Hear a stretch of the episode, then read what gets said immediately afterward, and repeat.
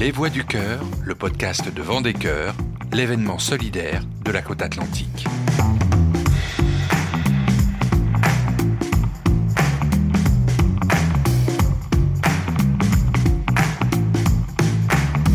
Edwige Richard. Bonjour à tous et bienvenue dans ce nouveau podcast Les Voix du Cœur, un podcast consacré à Vendée-Cœur, le plus grand événement caritatif du Grand Ouest. Vendée-Cœur, c'est 24 heures de paddle pour collecter un maximum de dons en faveur d'une association qui vient en aide aux enfants. Et ça se passe tous les deux ans au Sable d'Olonne en Vendée. La prochaine édition a lieu les 15 et 16 juin prochains. En attendant, on va se retrouver tous les mois avec Jérôme. Salut Jérôme. Salut Edwige. Et ensemble, on va aller à la rencontre de ces hommes et de ces femmes qui font vivre Vendée-Cœur. Ce sera l'occasion de découvrir les associations soutenues, comprendre à quoi sert l'argent collecté et aller à la rencontre de tous ces bénévoles qui forment la grande famille de Vendée-Cœur. Voilà pour le programme. Allez, on débute avec un zoom sur l'une des associations soutenues cette année par Vendée-Cœur. Souvenez-vous, il y a un mois, on découvrait l'association nationale Premier de Cordée qui amène le sport à l'hôpital pour tous les enfants hospitalisés. Aujourd'hui, découverte de la deuxième association soutenue cette année, le Camino de l'Espoir. Le Camino de l'Espoir, c'est une association qui aide les enfants atteints de maladies neurocérébrales. Ces enfants qu'on appelle IMC, infirmes moteurs cérébraux. L'une des particularités de cette association, c'est que les familles sont aidées financièrement jusqu'à la majorité de l'enfant. Chaque année, l'association reverse au minimum 1500 euros par famille. Mais finalement, à quoi sert cet argent? Le président Jean Renoux nous donne des exemples très concrets du quotidien. Cet argent sert à tout ce que la sécurité sociale ne rembourse pas. Un exemple, lorsqu'un enfant euh, euh, grandit, euh, la maman ne peut plus le porter et pourtant faut le baigner. Et comment on fait? Eh bien, faut faire une euh, salle de bain dédiée avec un siège pour que le, siège peut rentrer dans la douche. Ça, ça a un coût. Ça peut être aussi mm, un aménagement de rampe d'accès. Des maisons qui ont été construites avec des marches, puis d'un seul coup, ça marche plus. Ça peut plus passer. Donc ça, ça va aussi à ben, j'ai une voiture, mais je peux plus le mettre dans la voiture. Donc j'achète une voiture avec un haillon pour monter le chariot directement dans la voiture. Et on comprend combien Vendécœur sera donc une bouffée d'oxygène pour apporter un plus grand soutien à ces familles et permettre peut-être à de nouvelles familles de bénéficier de l'accompagnement du Camino de l'Espoir. Mais le lien qui unit Jean Renou et ses jeunes va évidemment bien au-delà de l'argent. C'est avec émotion que Jean revient sur sa rencontre avec le premier enfant accompagné par l'association. C'était en 2006. Moi, je connaissais pas le monde du handicap quand été avec Monique, quand on a été, Monique c'est mon épouse, quand on est allé voir Jawen, il avait 7 ou 8 ans, et il s'est assis entre nous deux.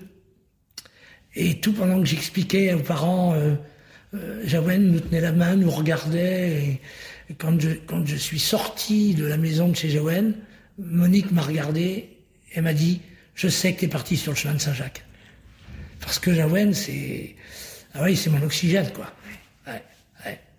C'est un enfant que j'oublierai, oui, j'oublierai jamais. En effet, pour collecter les premiers dons, Jean Renou s'est engagé personnellement en débutant le chemin de Saint-Jacques de Compostelle. Et c'est d'ailleurs de ce chemin qu'est né le nom, le Camino de l'Espoir. Jérôme, on l'a dit, Vendécœur, c'est aussi des bénévoles qui œuvrent toute l'année pour permettre à l'événement de voir le jour tous les deux ans. Oui, Vendécœur ne pourrait pas exister sans le formidable engagement de dizaines, j'allais dire de centaines de personnes qui donnent du temps de l'énergie. Je suis allé à la rencontre de Laurent Pavageau. Laurent Pavageau, qui au sein de l'association est en charge avec d'autres de l'animation de cette formidable communauté de bénévoles. Euh, quand on dit bénévole, c'est vrai qu'on différencie deux choses. Il y a les bénévoles le jour J, le jour de la manifestation devant des cœurs, au mois de donc ça sera en juin 2024 pour cette fois-ci. Et, euh, et puis il y a aussi de l'autre côté euh, les bénévoles, mais qui sont adhérents à l'association. Et là, ça représente à peu près une soixantaine de personnes. Et donc l'idée, c'est on est une commission de quatre personnes, on va dire un noyau dur de quatre personnes.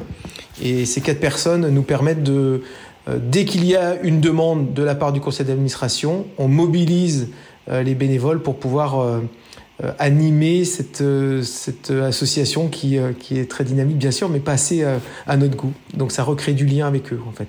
Et c'est un travail permanent de l'équipe, animer, entretenir le lien, la flamme.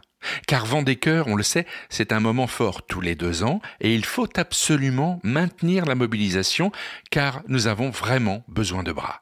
Alors oui, on a besoin de bénévoles de fait que déjà on s'appuie aussi, on a la chance euh, d'avoir une super association sur les Sables d'Olonne qui s'appelle BDO et qui euh, c'est le bénévole des Olonnes et cette association nous permet d'avoir des personnes euh, qui sont en dehors de Vendée-Cœur et qui eux s'investissent pour toute association quelle qu'elle soit euh, lors d'une manifestation. Donc ça peut être lors du Vendée Globe, ça peut être lors de euh, des courses euh, qu'il peut y avoir autour de la voile, mais aussi des manifestations comme le triathlon ou des choses comme ça. Je, je cherche le nom de, de la grande manifestation, l'Ironman par exemple.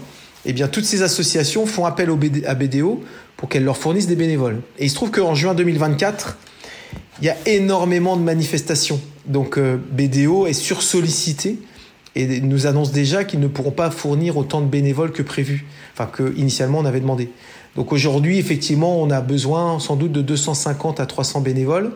On a un une liste, une liste de environ 200 personnes. Et là, bah, on a besoin de partout. C'est-à-dire que on aura besoin de personnes aussi bien au niveau de la restauration, mais aussi au niveau des parkings, aussi au niveau du montage, parce que ça, commence pas que 24 heures samedi dimanche, c'est aussi le jeudi vendredi, c'est le lundi où il faut démonter. Et bien souvent, les gens, ils viennent les 24 heures, ils passent le week-end, et après ils repartent, ce qui est normal. Néanmoins, on a besoin vraiment de bras pour aussi euh, monter les chapiteaux, euh, démonter et, ramener les affaires de partout. Donc, euh, ouais, c'est un peu compliqué d'avoir autant de bénévoles sur 4-5 jours en permanence. Donc euh, oui, on a besoin de bénévoles. Euh, on a, toujours besoin. On, trouvera pour tout le monde des postes. Il n'y a aucun souci. Donc tous ceux qui viendront, au contraire, on les accueillera avec plaisir pour pour pouvoir les mettre à des postes divers et variés. Le message est clair. Bienvenue à toutes les bonnes volontés, autant du côté bénévole du côté des équipes. Et en ce mois de mars, les inscriptions pour Vendée-Cœur 2024 sont lancées. Chères équipes, l'objectif est simple, constituer une équipe de 10 personnes et mobiliser tout votre entourage pour collecter un maximum d'argent en faveur des enfants malades. Deuxième objectif, vous préparer pour les 24 heures de paddle qui se dérouleront les 15 et 16 juin prochains au Sable d'Olonne. Vous l'avez compris, Vendécœur 2024 est lancé. Merci à toi Jérôme, merci à nos invités pour leurs réponses partagées avec le cœur. Rendez-vous le mois prochain. Salut